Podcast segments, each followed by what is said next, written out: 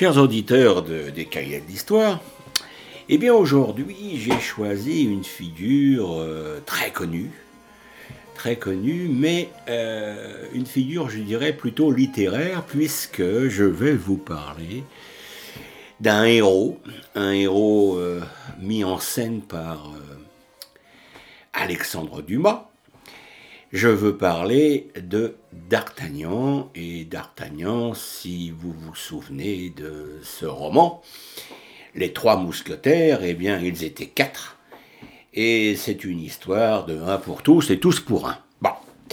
Mais alors, qui était dans la réalité le vrai D'Artagnan? Eh bien, écoutez, parce que c'est très très intéressant. Alors, euh, Charles de Batz de Castelmore, né entre 1611 et 1615, on n'est pas très sûr, en Gascogne, dans le sud-ouest de la France. Son père est de noblesse récente et sa mère, Françoise de Montesquieu, lui apporte le nom de D'Artagnan. Bien que la lignée des Montesquieu ait donné de grands capitaines, eh bien la famille n'est pas réellement fortunée. Alors euh, Charles, ses quatre frères et ses trois sœurs, hein, c'est une grande famille, vivent à la campagne, pratiquent la chasse et le maniement des armes, et ils ont aussi la chance d'avoir un précepteur.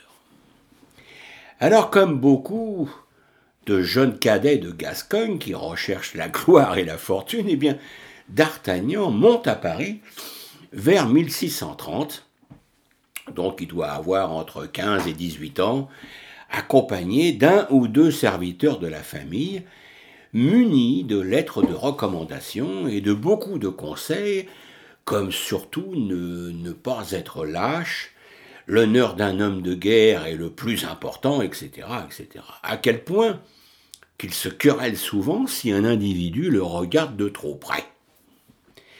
Et il entre vraiment chez les mousquetaires du roi vers 1644, et reconnaît son ami François de Montlezin, seigneur de Bémaux, qui deviendra gouverneur de la Bastille à Paris.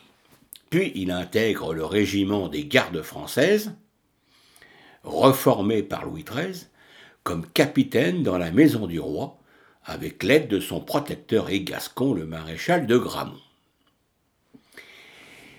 Alors, en 1646, eh bien, il est gentilhomme ordinaire auprès de Mazarin, en tant qu'agent de liaison et de renseignement, surtout lors de la guerre avec l'Espagne. Puis pendant la fronde, où il est agent secret faisant la liaison entre le cardinal et la régente. Et en récompense de ses bons services, eh bien, il devient lieutenant du régiment des gardes et escorte le jeune Louis XIV lors de son sacre à Reims en juin 1654. Alors blessé en juillet 1654 au siège de Stenay, récompensé par le jeune roi, il est nommé capitaine des gardes euh, vers 1655-1656, puis capitaine et concierge de la volière des Tuileries.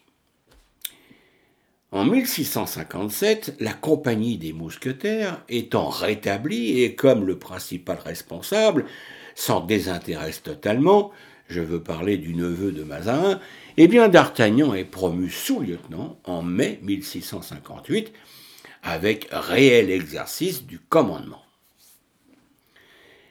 Alors l'année suivante, en 1659, il peut enfin s'occuper de la compagnie des mousquetaires de 150 hommes.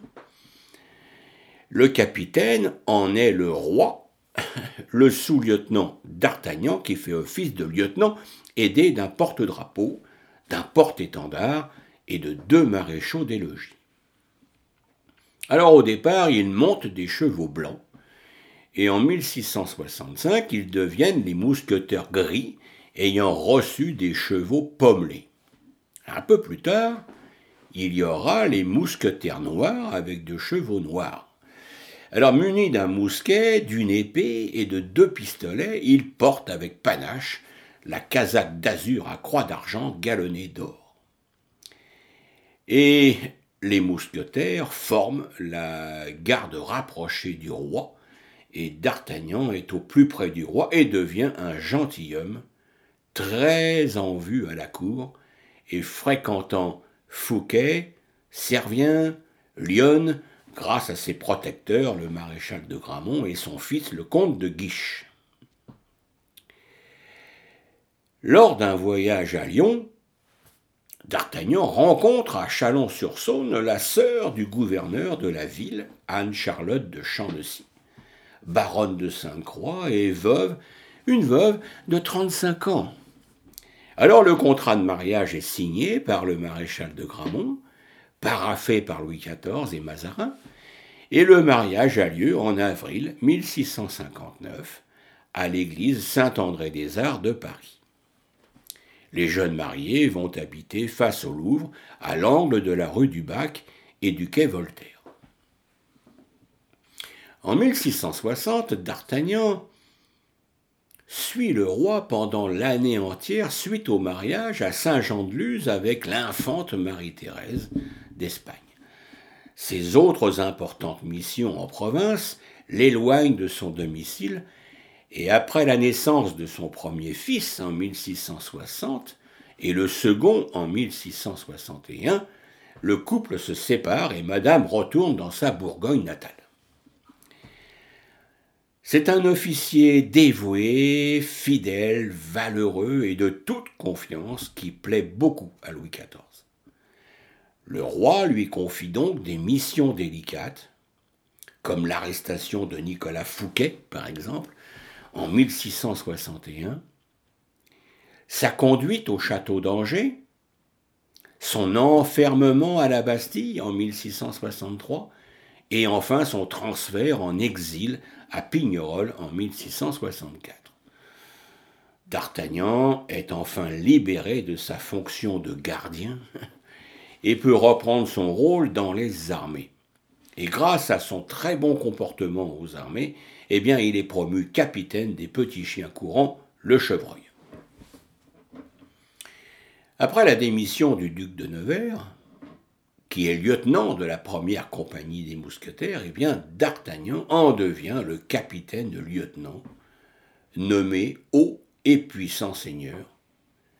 Messire Charles de Castelmore, comte d'Artagnan, malgré les nombreuses autres candidatures, le roi souhaitant le récompenser. Et cette charge, bien, bien entendu, est bien rémunérée et permet à D'Artagnan de mener grand train à la cour. Alors, D'Artagnan était un vrai guerrier. Lors de la guerre de dévolution, ses faits de guerre sont nombreux. En 1667, aux côtés du roi, il s'illustre à Tournai, dans l'actuelle Belgique, à Douai aussi, et gagne le siège de Lille avec sa compagnie et quatre escadrons de cavalerie. En 1668, aux côtés du Grand Condé, eh bien, il prend Besançon, en Franche-Comté. Moins facile est la révolte du Vivarais, où les paysans prennent Aubenas, égorgent les consuls et sèment la terreur. Alors D'Artagnan réussit à calmer le jeu et à vaincre les attroupements en juin 1670. En 1671, eh bien, il part à nouveau en mission de confiance avec 100 mousquetaires pour conduire le comte de Lauzun à Pignerol. La grande mademoiselle dira de lui Il n'y avait rien à craindre de D'Artagnan, fort honnête homme, qui méritait bien l'estime et la confiance que le roi avait mise en lui. En 1672, il arbore une couronne comtale sur les armes des bas de Castelmore grâce à son nouveau poste de maréchal de camp. Mais au lieu de partir guerroyer, eh bien, il est envoyé à Lille pour prendre le poste de gouverneur intérimaire en remplacement du maréchal d'Humières. À Lille, qui est un des plus beaux gouvernements que le roi ait à donner, eh bien, une des plus importantes et utiles places du royaume, D'Artagnan doit faire régner la discipline dans les troupes, régler les querelles de préséance, calmer les officiers récalcitrants aux arrêts, empêcher les violations de frontières, gérer les attaques de garde et faire face à la mort d'un contrôleur de bureau. L'autre part de ses attributions est plus plaisante, faire chanter des d'hommes à chaque victoire en Hollande. Mais il doit composer avec des ingénieurs travaillant pour Vauban. Vauban, grand architecte des forts et des forteresses, n'admettant pas les reproches ni les commentaires de ce nouveau gouverneur lorsqu'il met à sec une rivière ou abattent des parties de remparts sans le prévenir. Le roi réprimande d'Artagnan qui demande une autre affectation. Alors la situation s'envenime encore lorsque l'adjoint de Vauban ferme les portes de la ville et lorsqu'un déserteur de la garnison est condamné à mort.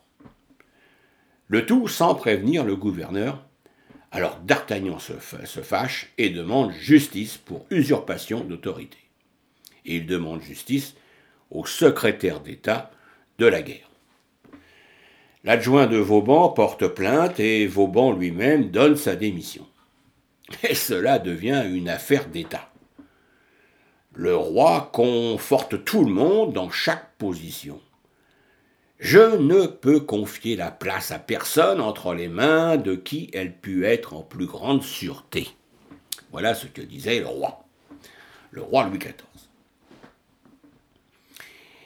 Alors, au retour du maréchal Dumière, qui reprend son poste de gouverneur de l'île, eh bien, D'Artagnan reprend son service auprès du roi et participe à cette fameuse guerre contre la Hollande avec notamment la célèbre bataille de Maastricht, dans le sud du pays, à la frontière entre les Pays-Bas actuels et la Belgique. En juin 1673, eh bien, la ville est assiégée par 45 000 hommes sous la conduite de Vauban. Alors une partie du terrain est gagnée. Et après l'attaque, les Hollandais contre-attaquent l'emplacement est repris peu à peu avec un feu d'enfer et un sanglant corps à corps. Et ce fut la dernière bataille de D'Artagnan parce que, à cette bataille de Maastricht, eh bien, il est mortellement blessé à la gorge par une balle de mousquet. Et D'Artagnan, eh bien, succombe le 25 juin 1673. Quatre de ces hommes se font blesser ou tuer pour ramener son corps. Quelques généraux disent Oh, c'est l'action la plus courageuse et la plus mouvementée qu'ils aient jamais vue de leur vie.